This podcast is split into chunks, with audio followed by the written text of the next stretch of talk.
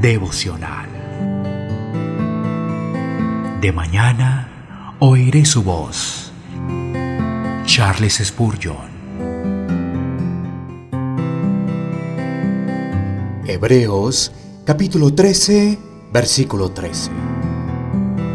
Salgamos pues a él fuera del campamento, llevando su vituperio.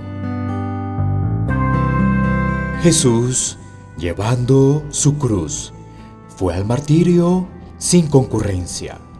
El motivo del cristiano para dejar el campo de pecado y la religión del mundo no es que le guste ser singular, sino porque Jesús lo hizo y el discípulo debe seguir a su maestro. Cristo no era de este mundo. Su vida y su testimonio fueron una protesta constante contra conformarse al mundo.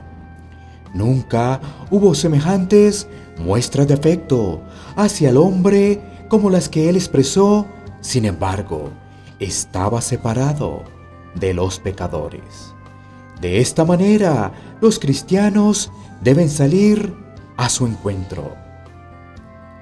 Deben tomar su posición fuera del campamento como testigos y portadores de la verdad.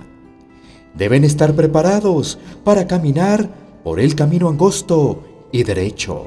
Deben tener corazones valientes, inquebrantables, como el del león, amor a Dios primero y a su verdad después, y a Cristo y a su verdad por encima del mundo. Jesús hará que su pueblo salga a su encuentro fuera del campamento para su propia santificación.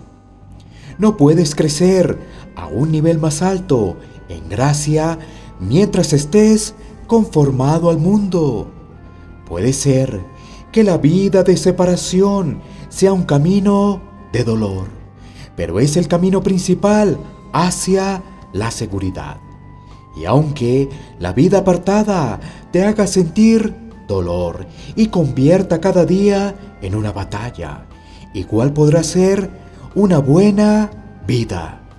Ningún gozo puede superar a aquel que tiene el soldado de Cristo.